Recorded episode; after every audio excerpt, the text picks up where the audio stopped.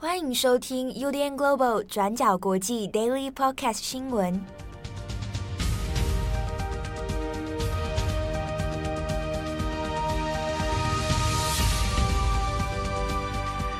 Hello，大家好，欢迎收听 UDN Global 转角国际 Daily Podcast 新闻。我是编辑七号，我是郑红。今天是二零二二年一月七号，星期五。好，今天是七号，我们来。跟大家分享几则重大的国际新闻。今天犯太岁，这样每个月都要犯一次。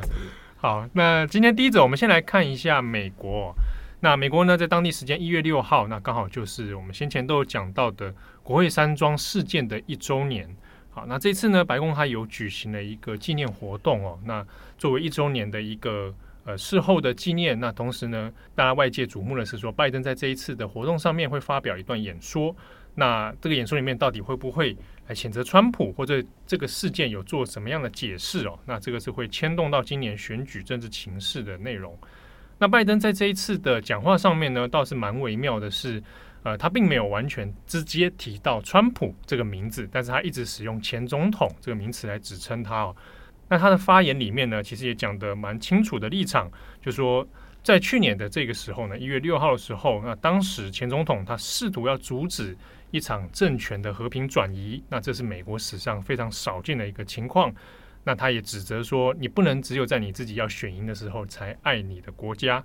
那他用的词汇里面，其中有几句都有被外媒啊、法庭社啊、路透社啊等等特别 quote 起来哦，就是他用词比较相对强力的。拜登就说呢，他不会让任何人把刀子架在民主的脖子上面。好，那他这边也特别谴责了，呃，共和党还有主要还有在川普本人的一些在当时的决策方面哦。事后呢，其实他也有在向媒体呢，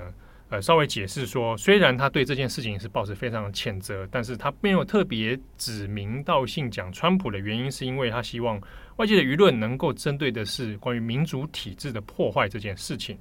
那虽然大家的解读都会知道，这是拜登在针对川普的一些谴责哦。那另一方面有趣的是呢，这一个纪念活动上面，其实大部分是以呃国会人员还有民主党的大头们参加比较多。那共和党参加者里面呢，其实大部分的政治人物都没有来到现场哦。那少部分只有像比如说钱尼妇女啊，钱尼妇女她先前已经多次的针对川普的事情那发表了批评。那这一次在纪念活动上面呢，当然也有。啊，再次强调说，呃，现在整个共和党的情势，从这一次纪念活动来看，有很多人不愿意参加，或不愿意出现在这个现场哦。那感觉好像在还是很忌惮川普的一些影响力。那这个利兹钱尼就说，现在以共和党的情势来看，这样的发展似乎对于共和党本身并不是一件好事哦。包含路透社、包含美联社都有在这一个活动之后，那也发表了一些关于事后的民意调查。那路透社这边的报道是说。目前为止，他们的初步调查，共和党支持者里面还是有超过五成左右的人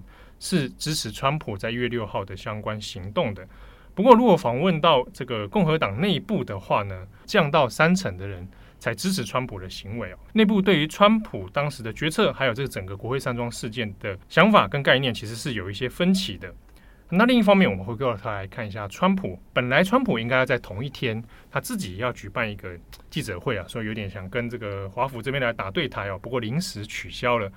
那在拜登的演说之后，那川普也发表了一系列的声明，那就说拜登讲的还是谎话啊。拜登现在故意用我来当成一个分裂美国的一个棋子，好，那来掩盖自己施政的无能啊。那这是川普他的声明。不过，在这个声明里面呢，其实大家可能外界比较重视的一件事情啊，或者是比较关键的是说，他先前要讲他要推出个人以个人为主的这个 这个社群平台啊，Truth Social 啊，真理社群社交平台。那他现在确定是在二月二十一号会在这一天来上线。那这也是向他的支持者们来昭告，可能在今年度的这个其中大选，他还会有进一步的动作。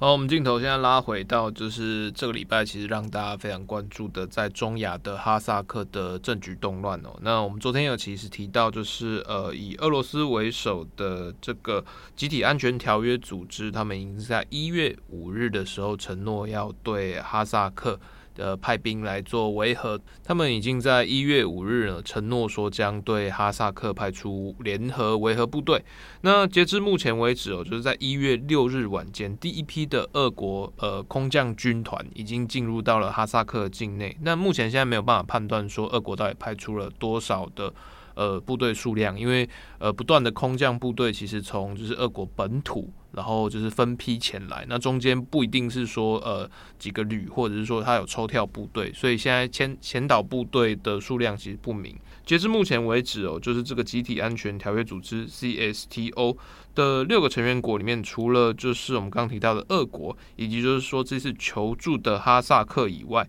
那其他的国家，像是塔吉克啊、白俄罗斯与亚美尼亚，其实现在都已经发出了部队进入哈萨克。不过，除了俄俄国的空降军团以外哦，就是最。第二大的其实是白俄罗斯，他派出了一个连的部队。那其实一个连的部队大概一百人上下左右，那也是透过俄罗斯空军的援助啊、空运来支持。所以绝大部分就是目前大概粗估兵力可能大概呃大概两千左右，那是但具体的数量不详。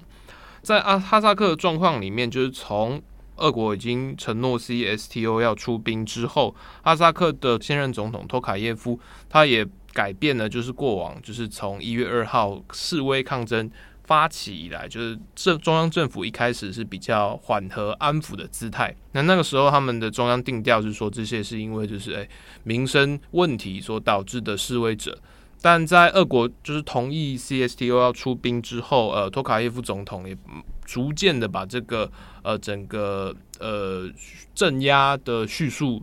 升级。那从示威者。变成暴徒，那现在就是直接定调说，那在街上与军警对抗的都是恐怖分子。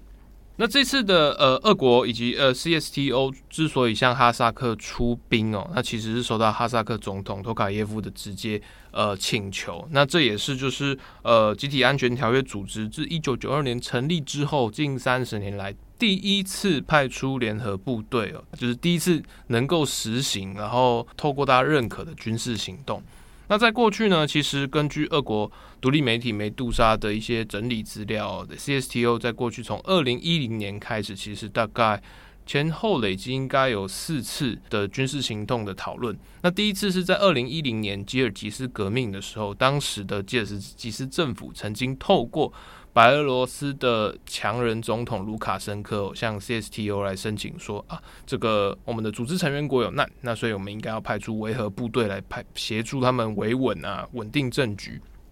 可是卢卡申科的这个讨论呢，其实还没有得到大家的反应哦，就吉尔吉斯政府就已经垮台，那总统逃亡，所以卢卡申科那时候就觉得非常不高兴。那之所以会引发很多的。呃，讨论或质疑哦，就是因为当时的 CSTO 它其实呃成立的宗旨是要抵抗，就是有点像北约一样，是要抵抗外辱，就是比如说有可能遭遭遇到敌国的攻击啊，或境外势力的攻击，在外敌的状况之下，就是这六个成员国会团结起来来来对抗这个呃来犯的敌人哦。可是，在吉尔吉斯的状况之下呢，就是俄国其实有一些疑虑，或者是说，在 CSTO 成立的各国之间，其实大家都彼此的猜忌，因为六个成员国里面，俄罗斯最大，它也是就是呃苏联解体后的继承最重要的继承者嘛。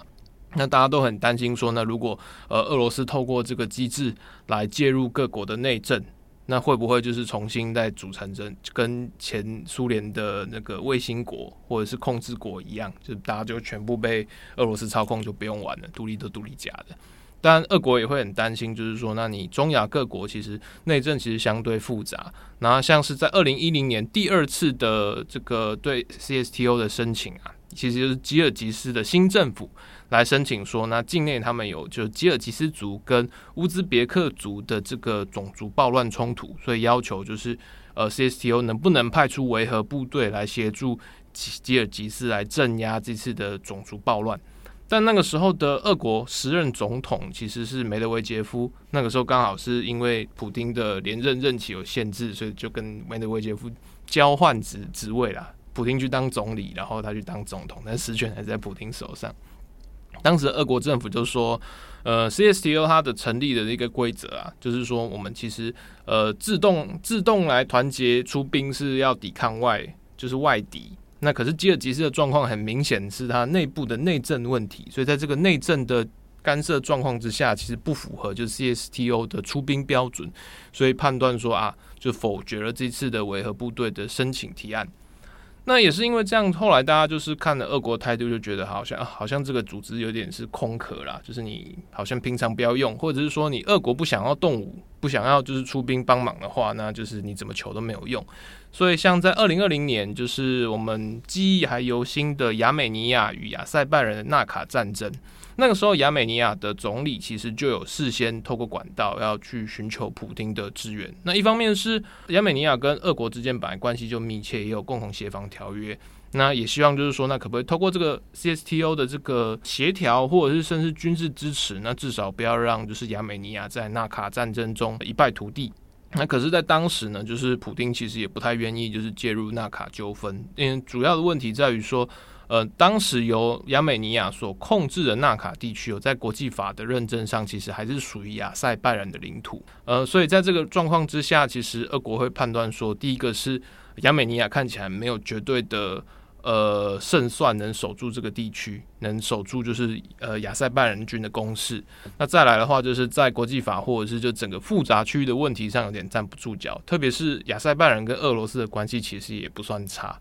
所以那个时候状况就变成说，那亚美尼亚直接被普丁打枪，所以就根本就没有申请 CSTO 的正式出兵要申请。那直到二零二二年一月，由哈萨克的现任总统托卡耶夫，那他就以就是再度向 CSTO 申请呃维和部队来派兵增援，但他的说法是说啊，这一次的动乱里面啊，明显是有境外的恐怖组织来煽动叛乱，所以呢，在这个状况之下，俄国也顺理成章的认为说啊。你说有境外恐怖组织，那就是有外敌。那如果是外敌的话，就是符合这个条件。然后，所以就是所有的成员国一致同意出兵。那就是在俄国的军事协调之下，就马上派出了就是呃空降部队进入到哈萨克境内。不过这边其实像几个俄系媒体都有提到，俄罗斯目前对于哈萨克的这个军事介入，其实程度相对比较低。那比如说像俄国现在在乌克兰边境还有十万大军，可是派到哈萨克的先锋部队可能数百，那最多可能一一千多人到两千而已。它的数量其实没有到那么多，而且其实俄国特别是莫斯科方面，它的风格。的对外态度还蛮低调的，就也不太说，就是说，那我们去，那我们的具体任务是什么，或者是说，甚至是说，大家在担心，或者是大家在质疑，俄俄军跟 CSTO 的联合维和部队如果进到哈萨克，那会不会协助哈萨克的政府来直接镇压现在街头示威的民众？对，那你维和部队要派兵进来，那是不是就跟有点像是当初华沙公约，对，比如说布拉格之春的那种状况一样？不过，就现在 CSTO 或者是说的说法，或者是说实际上的军事状况来讲，就是俄国或俄军他们的部署范围看起来都会集中在军事设施，那以及重要战略设施等的一些呃零星据点或关键的据点。那他们看起来不太愿意，也不太有机会来直接呃镇压。就是哈萨克的抗争群众，那一部分是因为他们呃目前派出来数量不足，其实你很难散到世界四面各地。再来的话是，其实参考就是这几年在白俄罗斯的状况，当时俄罗斯其实也有派出就是呃军军警部队来协助白俄罗斯镇压他们的那个脱血革命。俄罗斯的大部分都会就是提供，比如说你的情报收集啊，或者是一些呃后勤的支援，就是比较，因为你要到现场去抓人镇压，他还是需要一些，比如说熟悉地缘关系、熟悉这个呃地方的政治等，那都会交由这在地的军警、清政府的部队来执行。那俄罗斯出兵就是哈萨克这个消息，其实在整个区域战略里面算是蛮严重的转变哦。不过，同时我们回到看哈萨克现在这个这一波因能源价格而起的这个抗争哦，到一月六日下午开始，呃，哈萨克军警重新重整旗鼓以后，已经在这次的示威热点，也就是最大城市阿拉木图，就是发动了就是全城清场。那到了六日深夜、七日清晨左右，阿拉木图的共和广场哦，就是这次冲突里面，呃民众啊跟军警不断交锋，那甚至就是群众呃直接攻入这个阿拉木图市政府，把那个大楼烧掉。呃，广场已经就是被全全面净空了。那根据官方的说法，是在这一系列的冲突里面，至少有十八名军警，然后呃，根据政府的说法是不幸殉职。但呃，政府的说法或者是政府这边其实并没有公布说，那比如说你街上的示威者，或者是你总体的死亡人数，你目前掌握到的到底有多少？那我们只能透过一些零星的外媒或者是地方的一些，比如说医院里面，其实都有通报说已经有大量伤患收治的这个紧急状态。预计应该在光是在阿拉木图的死者数应该就超过百人。那官方目前在一月六日深夜所公布的数据是，阿拉木图地区或者阿拉木图就是广场区，他们一共逮捕的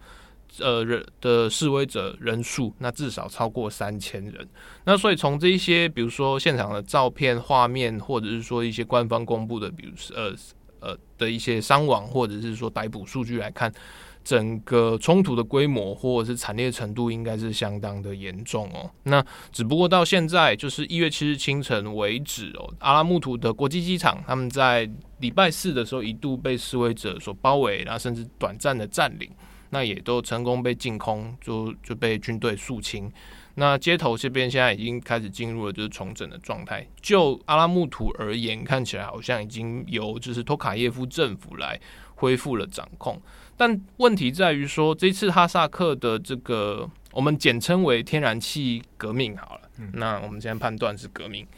呃，它其实发起的来源其实遍及全国各地哦，但最重要的就是一开始的火种其实来自于哈萨克西部那的石油产区，就是里海周围啊。那其实哈萨克虽然是全世界第十五大天然气国，然后第十二大石油出产国。可是他们的石油跟天然气资源其实大部分集中在哈萨克西部，也就是传统的呃政治地理上会讲的小玉支地区。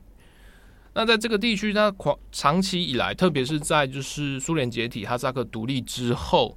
呃，一直受到就是中央政府，也就是前总统呃纳尔。纳扎尔巴耶夫的这个政治或经济的打压，因为就是传统上，或者是纳扎尔巴纳扎尔巴耶夫老总统这一挂，就是哈萨克中央权贵，其实是来自于就是比如说呃大玉支或中玉支的这些呃地方的这个权贵豪族了。为主，所以就是虽然说整个石化能源或者是说这些石油其实支撑着哈萨克的国家经济哦，可是呃这个产区其实长期受到这个比如说经济跟政治上的打压，发展其实离其他区域都比较差啦。所以这次在抗争里面，就是以哈萨克西部的这个民怨哦，或者是冲突，其实呃。响应的速度跟就是反抗的激烈程度也最高，但目前就是像阿拉木图，它其实在哈萨克东部。那现在就是几个照片啊，或者是一些冲突区域，还是会集中在阿拉木图，因为毕竟它是全国第一大城，也是经济的重心。但比如说像西西部的这些石油产区或者是乡镇地区，那目前是不是也就是成被军队就是强行清场，甚至血腥镇压？目前的消息其实是。